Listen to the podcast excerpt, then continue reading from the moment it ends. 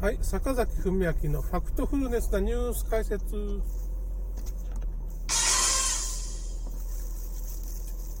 えっとですね、うんと、まあ、リュック・モンタニ博士の、まあ、訃報から、まあ、話がちょっと飛んだんですけど、やっぱりエイズウイルスはね、キャリー・マリスさんっていう、まあ、PCR ある検査を、まあ、開発して、ノーベル化学賞、化学賞っていうのをね、取ったキャリー・マリスさんも、エイズウイルスは存在しないと。それは結局免疫力を、まあ、いろんな毒物で免疫力が下がったことによって、それがエイズっていう病態の、まあ、実態だっていう風な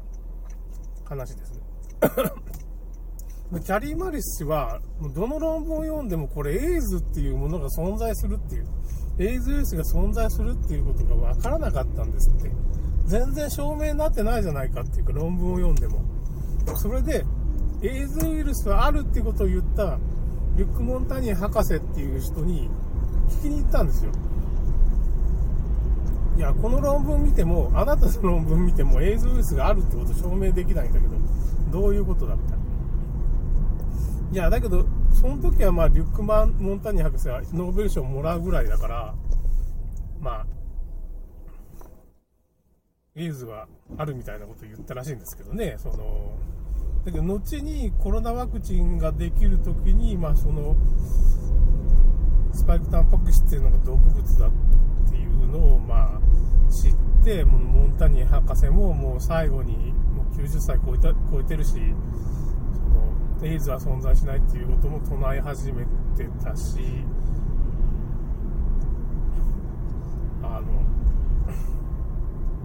新型コロナワクチンの危険性、ワクチン打ったら3年以内に死んじゃうよみたいな、もう火葬場を用意するしかないみたいなことを言ったわけですよ。ほんでちゃんと告発したっていうかね、だからエイズっていうのが存在しないっていうことを、まあ、分かってたわけ。分かってたんだけど、まあ、それを証明することで、なんですか、ノーベル賞をもらえるっていうことで、まあ、その辺は本人はなんか、後ろめたいことがあったんかもしれんし、信じてたんかもしれんけどね、その嘘だっていうことを信じてたんか、それとも後ろめたかったんかもしれんなっていうの、うすうす分かっててそういう役割を担った可能性もありますけどね、医学の発達のためにみたいな感じで。その辺の真相はわからないですね。もう亡くなっちゃったからね、結局。ただ、兄弟のね、宮沢、う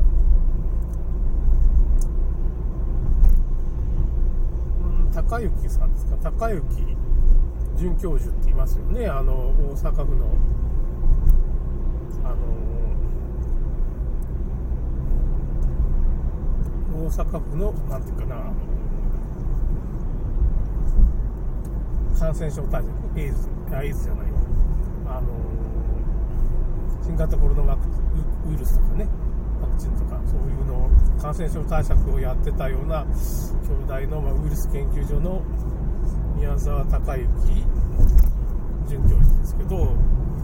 がね、ツイッターでスペースっていうとこがあるんですよ。ツイッターのスペースっていうのは、まあ、あの、ラジオみたいな感じになってて、まあ、昔流行った、もう名前忘れましたけど、なんかありましたよね、そのラジオみたいにちょっと流行った。あれをツイッターがやってて、そのスペースでみんなこう会話でこう、ライブみたいに話すことができるんです。声だけですけどね。僕も最近チラチラ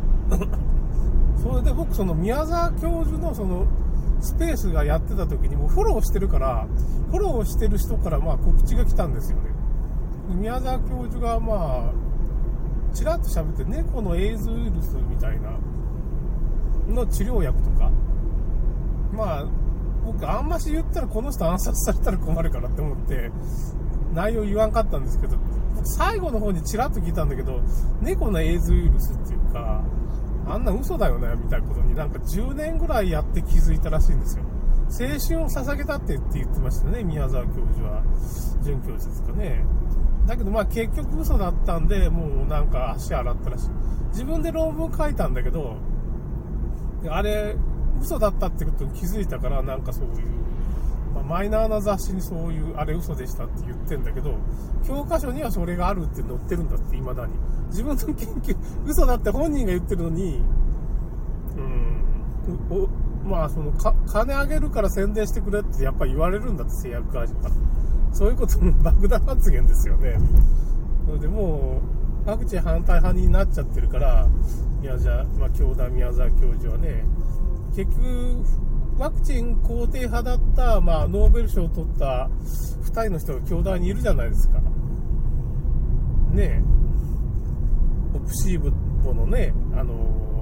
本庄さん、結局、創価学会のね、の人だったいうことが、まあ、そう創価学会が本出してて、ああ、創価学会に操られてるんだっていうことが僕大体分かってきたのオプシーボね。それともう一人、山中さんね。クビになっちゃったから、なんか iPS 細胞の研究。だから、あの人も、まあ、みこしだったわけですよ。あの、iPS 細胞研究所も退職しちゃったわけじゃない。なんでかって言ったら、まあ、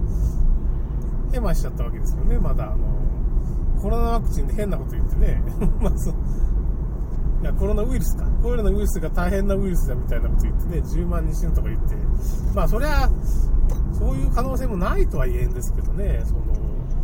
結局信用を失ってなんか役割も果たせんかったから、まあ切られたんでしょうね。だから、ノーベル賞の人に。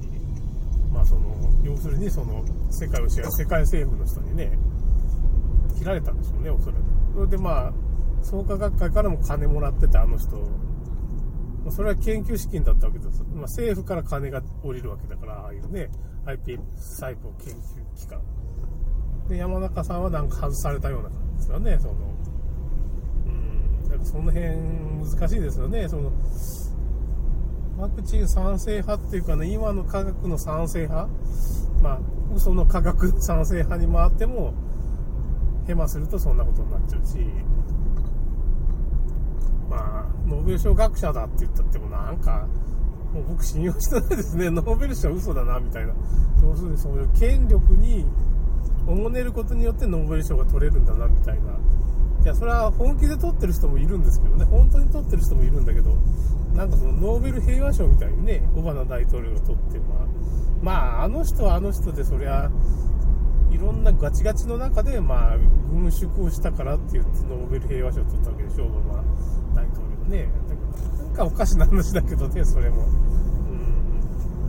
ん、と思うんですけど、まあ、とりあえず、ノーベル賞も当てにならんな、エイズとかね、子宮頸がんワクチンもノーベル賞も嘘だしね、どっちもね。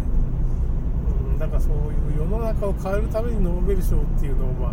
普段は結構いい人に取らしとって、そういうここぞって言って世の中を変えるときに、まあ、そういう嘘の研究を持ってくると。もう言ってんだか本人が。何年かのエズウイルスの治療薬を研究しててね、論文まで書いてた宮沢教授とかね、准教兄弟のね、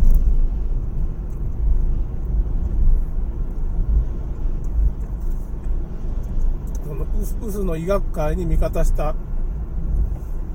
兄弟の山中教授はまあ失脚し、まああの、プシーボもなんか知らんけど、副作用が300もある。